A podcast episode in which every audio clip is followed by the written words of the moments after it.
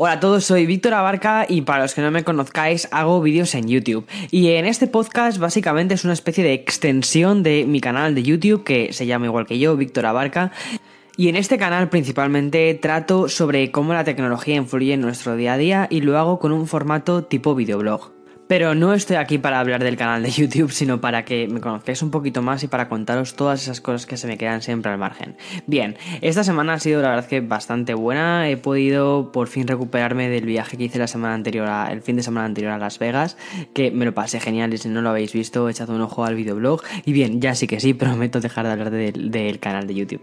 Y a finales de semana, como muchísimos ya sabéis, o como quizás muchos ya también intentasteis, eh, se pusieron, estuvieron activas las reservas para el iPhone 10, el iPhone X, como llamamos a algunos al principio. Y bueno, fue aquello una locura. Para que os hagáis una idea, aquí me tocó hacer la reserva a las 3 de la mañana. Y aunque estuve despierto justo a las 3 menos 5 para darle al botón de refrescar constantemente, no me dejó hacer la reserva hasta las 3 y 8 minutos. Y a pesar de que lo intenté hacer lo más rápido posible, al final la fecha estimada de entrega no va a ser para el día 3 de noviembre, que es el primer día, sino para el día 17, es decir, como unas 2-3 semanas después del lanzamiento del iPhone 10. Pero en cuanto lo tenga, por supuesto que haré ese unboxing de rigor y cuando lo haya probado más y lo haya utilizado y esté lo suficientemente, lo suficientemente cómodo con él como para poder hacer un análisis, haré por supuesto el análisis también de rigor.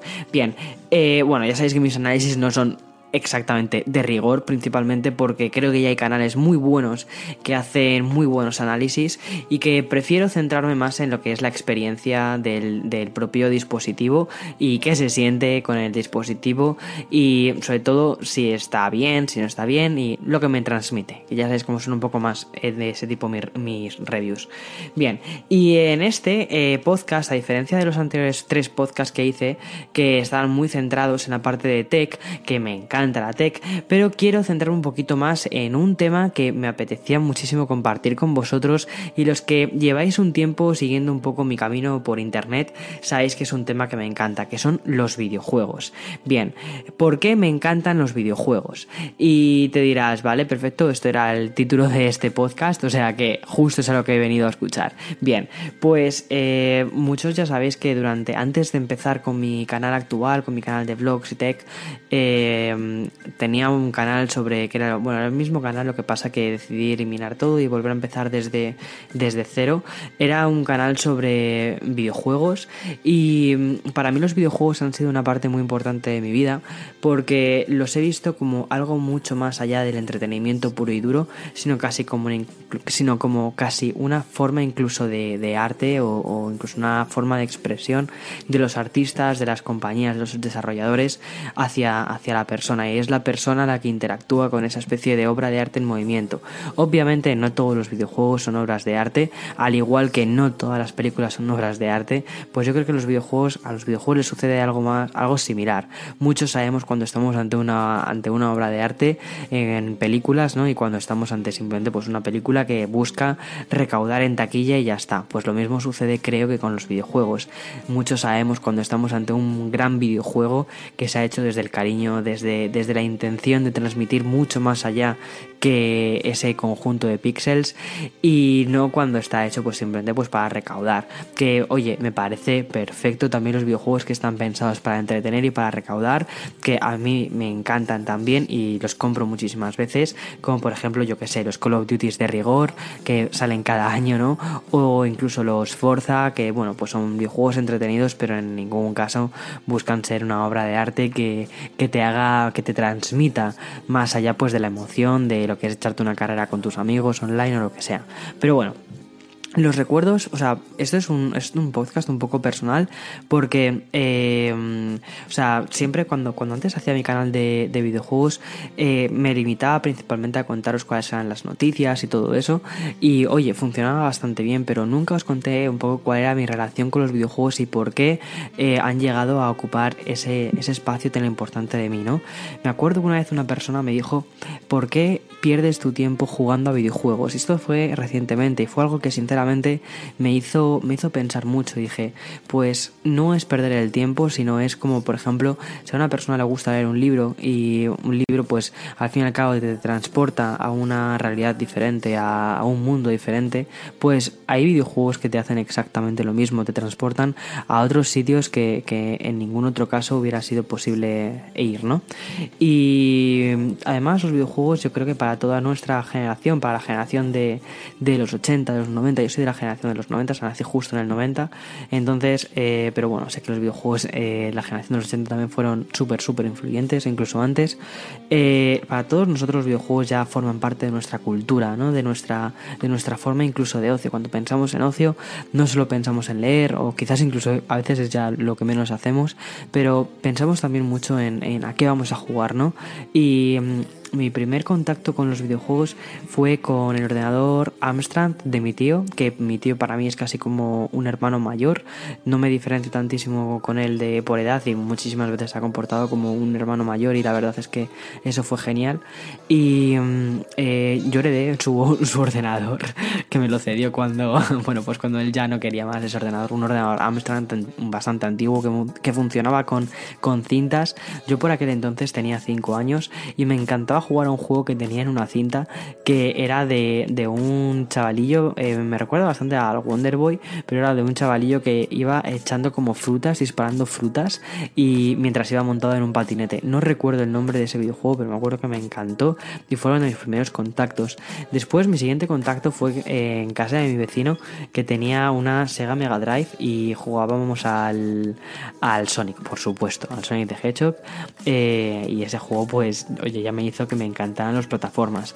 Pero en mi séptimo cumpleaños, cuando cumplí siete años, me acuerdo que mi abuelo Jesús me regaló mi primera Game Boy Pocket que era preciosa con su eh, fundita de plástico que parecía ahí como cristal casi y dentro estaba la, la, Game Boy Pocket que era preciosa aún la sigo conservando casi casi intacta y en esa videoconsola me he jugado a mm, prácticamente todos los Pokémon que salieron para Game Boy además que a los Pokémon le eché muchísimas muchísimas horas y es una franquicia que me sigue encantando incluso a día de hoy y me encantan los valores que transmite Pokémon bien también me jugué pues a muchísimos otros juegos clásicos como los Marios de, de la NES, ¿no? Que, que, yo no tuve la NES y eso fue para mí una, una oportunidad. Eh, también al, eh, al Super Mario Land, que, que estaba muy guay ese Mario.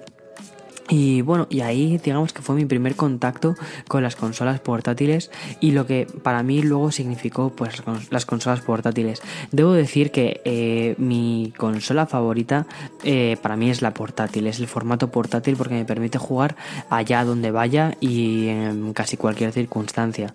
Y para mí es suficiente, a veces no necesito unos super gráficos para, para disfrutar, que oye, también tengo pues tengo la Play 4, tengo la Xbox One S y a veces, bueno, pues también me gusta disfrutar de unos grandes gráficos, pero al final siempre cuando tengo un ratito siempre suelo recurrir a la, portátil, por, principalmente por comodidad, porque las portátiles que tengo eh, ya tienen buena calidad, la experiencia de juego que ofrecen es increíble y bueno, oye, que me estoy enrollando con eso.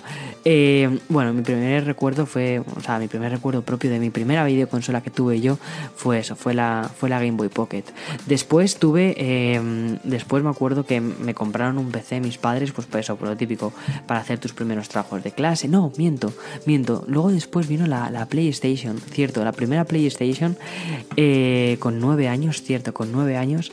Y ahí pude jugar a las plataformas como Crash Bandicoot. Me encantó Crash Bandicoot y vamos, para mí sigue siendo uno de los, uno de los juegazos que, que, que recuerdo, ¿no? Y ah, bueno, la PlayStation 1 eh, jugué muchísimas horas a Final Fantasy 8, a Final Fantasy 9, me encantaron esos juegos, me parecieron increíbles. No jugué a Final Fantasy 7, quizás con el AINCO, con el que tenía que haber jugado. Muchísimos amigos recuerdan el Final Fantasy 7 o el 6 incluso como dos de los mejores juegos de, de la saga, pero yo sinceramente no, no tengo ahí muy buenos recuerdos de esos dos juegos. Primero porque no, yo creo que me pillaron ya un poco demasiado chiquitillo y bueno, que no, no me terminan de gustar. Eh, Pero sí, el resto de Finals al 8 y al 9 sí que me los jugué en esta consola y me, encantaron. Me acuerdo de cuando jugaba, bueno, y por supuesto los Tomb Raider. O sea, me pasé los cinco primeros Tomb Raiders que sacaron pues el 1, el 2, el 3, el Legends creo que era, no, el Legends no, el Legends lo sacaron en la siguiente. El 4 que no, que era sobre Egipto, que me acuerdo me gustó mucho. Y el último que era el Chronicles, el 5, el que sacaron para PlayStation 1. Y yo creo que esos fueron los, los juegos buenos de Tomb Raider, ¿no? Eh, de, la, de la antigua remesa. Después fui jugador de PC con, pues yo creo que fue con 11, con 11, 12 años aproximadamente. Mis padres me compraron un PC, pues por lo típico, pues para empezar a hacer los trabajos de clase y todo eso. Un PC personal, no, no uno que fuera compartido para la familia, sino para mí. Y ahí principalmente me vicié muchísimo al Age of Empires, que me encantaba ese juego, y por supuesto los Sims. O sea, yo creo que era otro de los juegos a los que también eché un montón de horas, los Sims.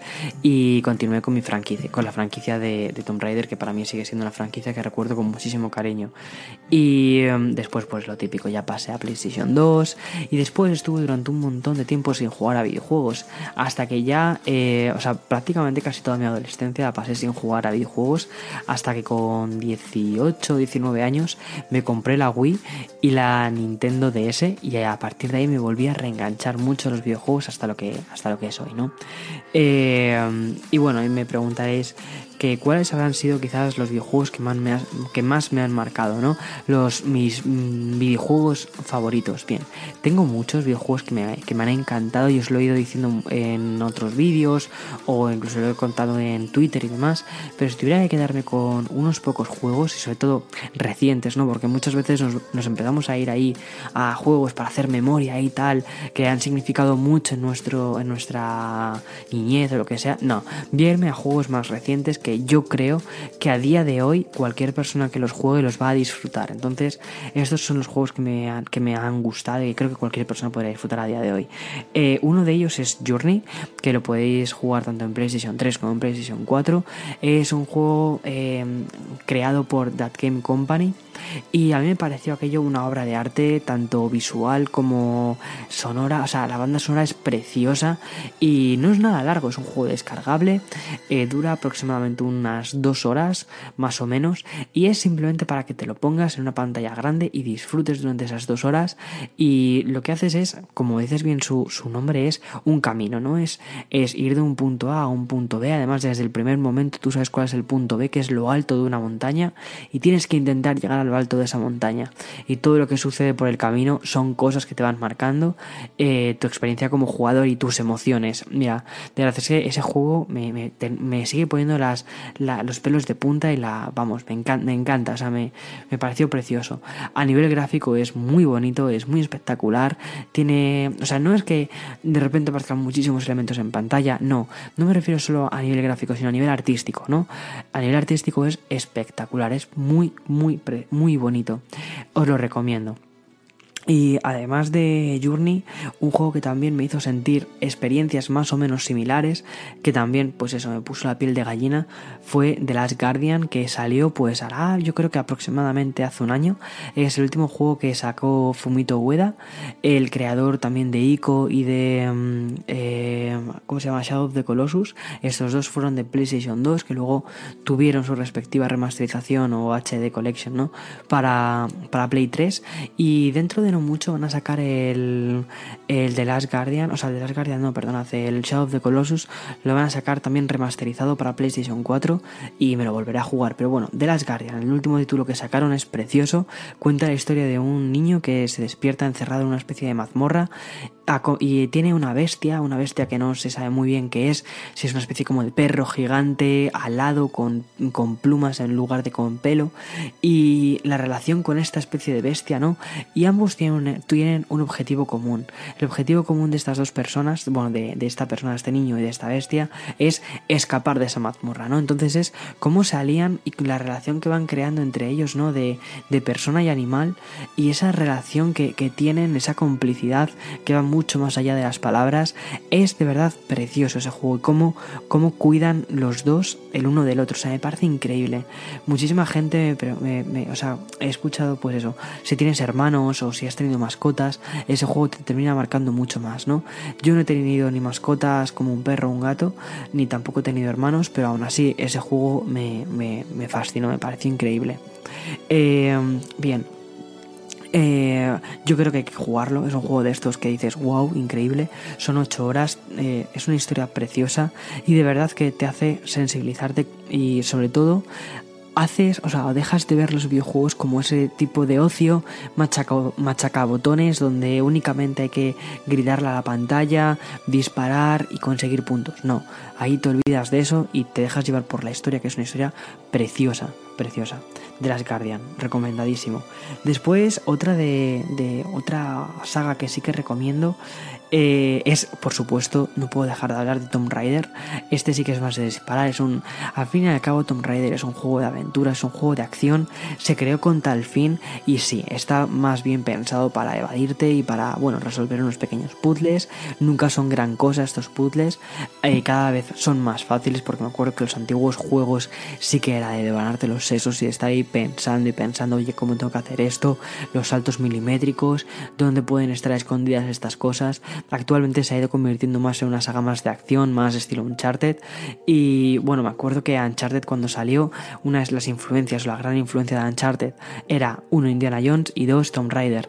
Y ahora Tomb Raider se ha convertido en la influencia de los, del nuevo reboot de Tomb Raider es eh, Uncharted, que es otra saga que también por cierto recomiendo. Pero bueno, Tomb Raider está genial, eh, los dos últimos juegos que han sacado están súper bien, incluido el Rise of the Tomb Raider, que es la segunda parte, y me gusta porque es un personaje femenino con muchísima fuerza, con muchísimo carácter, sobre todo estos últimos, donde no se cosifica en ningún momento a la persona, a la mujer, y me parece increíble. Y creo que por ahí es por donde también tendrían que ir los videojuegos. El siguiente juego del que quiero hablar salió a principios, mediados de este año y lo hizo para estrenar un hardware que es un hardware que a mí me tiene enamorado que fue el Zelda Breath of the Wild es una entrega nueva de, la saga Zelda que ya lleva tantísimos años con nosotros, creo que más de 30 años con nosotros. El primero salió para la NES y ha ido saliendo en prácticamente casi todas las consolas de Nintendo hasta ahora. Y bien, es un juego de puzzles, de acción, de aventura y a nivel artístico es precioso. Y es un juego que, que me encanta y que me ha marcado porque yo nunca he sido muy fan de los sandbox, es decir, del género de videojuegos en el que tienes un mundo abierto completo para que que explorar y que hacer lo que te dé la gana en él.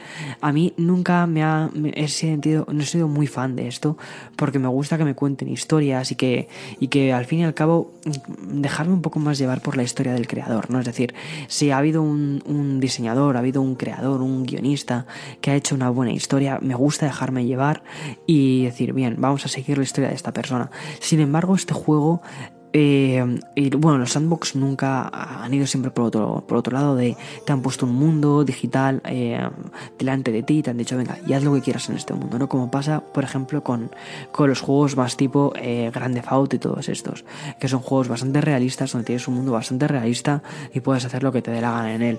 Yo nunca he sido muy partidario de estos juegos, primero porque creo que en la vida real yo ya tengo suficientes cosas que hacer como para estar haciendo más cosas en un videojuego y me gusta que los videojuegos pueda vivir experiencias diferentes y, sobre todo eh, no sea, por ejemplo, como los GTAs, eh, que me toca ir de un punto A un punto B y hacer casi de, repartidor de MRV y sinceramente, pues mira, para eso pues prefiero ser repartidor en la vida real y me sacaría unas, unos durillos. En fin, eh, con el Zelda, el mundo que te, te presenta, pues eso es, una Irule devastada, pero aún así preciosa, que va resurgiendo de sus cenizas, ¿no? Y es precioso, es como una especie de decir, mira, hemos vuelto a hacer la saga esta completa, la hemos hecho para ti, con todo este páramo de color verde, con todas estas áreas nuevas que tienes que explorar y con todas estas historias eh, que tienes que ir cruzando y juntando para crear una historia general. Y muchísimas de estas historias, si no las quieres eh, desarrollar, si tú no quieres desarrollar tu vida ¿no? o tu experiencia en el juego por ahí, no necesitas hacerlo. Simplemente tienes una historia principal, un camino, y luego tienes muchísimos caminos secundarios que tomar. Es un juego que me ha parecido fascinante y yo creo que es sin duda el mejor juego de este año.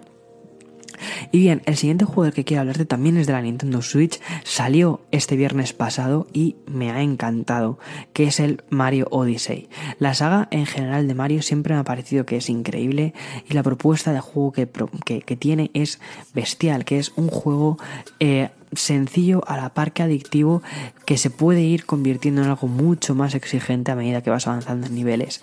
Me encantaron los primeros Marios. Mario siempre me ha acompañado en, yo creo que en toda mi, vida como jugón. Y ahora este Mario eh, Odyssey creo que lo ha elevado, vamos, increíble. Ya no solo porque también te propone mundos un poco más abiertos. Me recuerdan un poquito en este caso al Mario 64, al Mario Galaxy que tantísimo me gustaron. Bueno, el Odyssey la verdad es que lo recomiendo y si tenéis una Nintendo Switch, no quiero hablar ahora mucho de este juego, ¿vale? Pero eh, yo simplemente puedo, puedo, o sea, simplemente digo, eh, si estás dudando si comprártelo o no comprártelo, segurísimo que has leído millones de reviews por ahí por internet de lo bueno y lo increíble que es este juego. Pues bien, vas a, voy a decirte una más que es sí, cómpratelo, además que a cierra ojos. No, o sea, te va a encantar. Bien, esos son eh, mis, mis, juegos favoritos, los juegos que me han, me han, marcado de forma reciente, ¿vale? Nada de juegos de, del año 3, no te voy a contar del Pokémon amarillo, no te quiero hablar de otros juegos pues antiguos, ¿no? Sino de, de estos juegos eh, nuevos que puedas decir, oye, mira, me los voy a jugar o me los puedo, me los puedo descargar o echarles un vistazo en una tienda en segundo mano o lo que sea y, los voy a disfrutar porque, oye, son de ahora, no son del año 3, no tienen. Y vamos, que tienen unas dinámicas perfectamente jugables a día de hoy. Bien, y esto, con el tema de las dinámicas y con lo que es jugable a día de hoy todo esto, me parece muy curioso sobre las nuevas propuestas que hay de juegos, ¿no? Antes pensábamos cuando jugábamos, o sea, sobre todo antes, eh, cuando jugábamos, planteábamos como un escenario un poco más de estar en casa delante de tu ordenador o delante de tu videoconsola, en una televisión, ¿no? Eh, quizás venía un amigo a tu casa, echáis una partida, sobre todo esto más en el mundillo consola. Después empezamos a olvidarnos de todo esto, de lo que de que viniera una persona a tu casa, un amigo a tu casa a jugar y lo empezamos a llevar hacia el juego online, pues como Destiny 2, que también me gusta mucho y todo esto, que son propuestas diferentes, ¿no? De jugar con tus amigos a distancia, pero no en la misma habitación. Y sin embargo, hay ahora mismo una compañía que ha retomado todo esto y me parece que es increíble, que es Nintendo con su Nintendo Switch, que básicamente lo que te propone, te propone tres, o sea, varias propuestas de juego. Una de, una de ellas es jugar en la tele como toda la vida y ya está. Otra de ellas es eh, muchísimos juegos de Nintendo también, o muchos juegos de esta consola, son de jugar con tu, con tu colega, ¿no? Le pasas un Joy-Con, que es un mandito de los chiquititos, le pasas un mando a uno, te quedas tú con otro, y os echáis unas carreras al Mario Kart. Y eso me parece que es genial. Y creo que por ahí tendríamos que seguir yendo. Son propuestas de juego un poco más antiguas o lo que sea, pero creo que al fin y al cabo es lo que nos hace personas jugar con, nuestros amigos, ¿no? Es lo que nos hace ser seres sociables. A mí, a mí es lo que me parece, es mi, es mi opinión y cuidado, que, que sé que otras personas pueden decir, oye, no, pues a mí me encanta jugar solo con una máquina, tal, pues, oye, perfecto, genial, oye, perfecto. De hecho, muchos de los juegos de los que te he hablado no hay ningún tipo de interacción con otra persona y de hecho me han, encantado, pero porque son al final es la hora del creador para hacia ti, ¿no? Pero bueno, eh, a mí la Nintendo Switch me parece que es un gadget indispensable para, mí ahora mismo. Y el otro día me acuerdo que me hicieron una entrevista en un programa que, bueno, ya, ya os hablaré cuando, cuando salga. Eh, creo que va, a tardar en salir ese programita. Pero bueno, me hicieron una entrevista sobre cuáles eran mis, mis gadgets elementales, ¿no? Y más allá de lo que de los que ya os podéis imaginar, mi iPhone, mi iPad, eh, dije que por ejemplo, a mí para jugar a videojuegos me encanta jugar con un dispositivo específico de videojuegos. Y en este caso es la Nintendo Switch. Y me encanta jugar con un dispositivo específico porque tiene esos botones. Tiene botones físicos y no, no estás tocando una pantalla, ¿no? Que quieras o no, los controles al fin y al cabo de una pantalla, pues no es lo mismo que cuando juegas con control físico. Y, y eso es lo que, lo que más me gusta de Nintendo y que además tiene pues una propuesta de juego pues diferente a otro tipo de compañías. Pero hablando de propuestas de juegos y hablando sobre cómo están evolucionando los videojuegos, también quiero hablar, por ejemplo, del iPad y el, bueno, de juegos de iPad y juegos de iPhone, que también los encontréis en otras plataformas como de Android, ¿vale? Y aquí hay algunos títulos que, sobre todo, cada vez yo creo que están haciendo eh, juegos mejores. Esta semana tuvimos una noticia sobre una saga que me encanta, que es Animal Crossing, que va a lanzarse también en dispositivos tanto Android como, como iOS. Y es un juego de Nintendo, de nuevo, de hacer una especie como de vida digital. Y me parece espectacular que vayan a llevar este juego digital, o sea, al móvil, perdonad.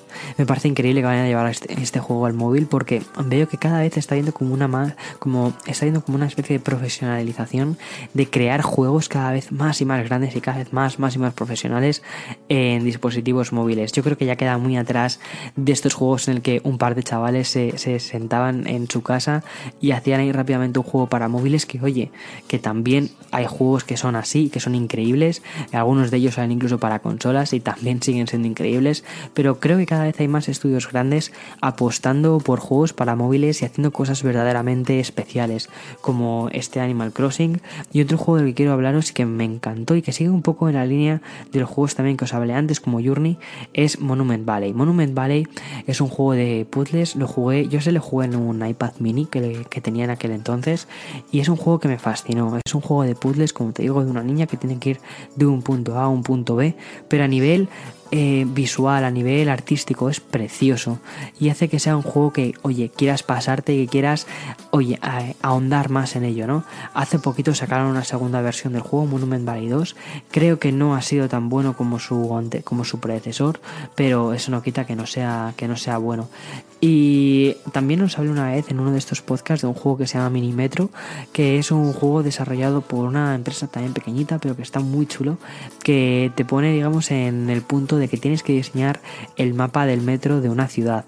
Y de una forma súper minimalista, súper bonita y a mí es un juego que me, encanta y para los tiempos muertos echar una partida de ese juego está súper bien.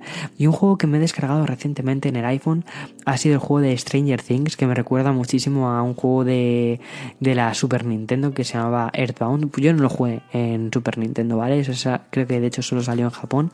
Lo jugué en la Nintendo 3DS, en la tienda virtual, eh, que se llamaba Earthbound. Y ahora han sacado un juego que se llama, eh, bueno, que es de Stranger Things, que lo han sacado para, para iOS y creo que también para Android.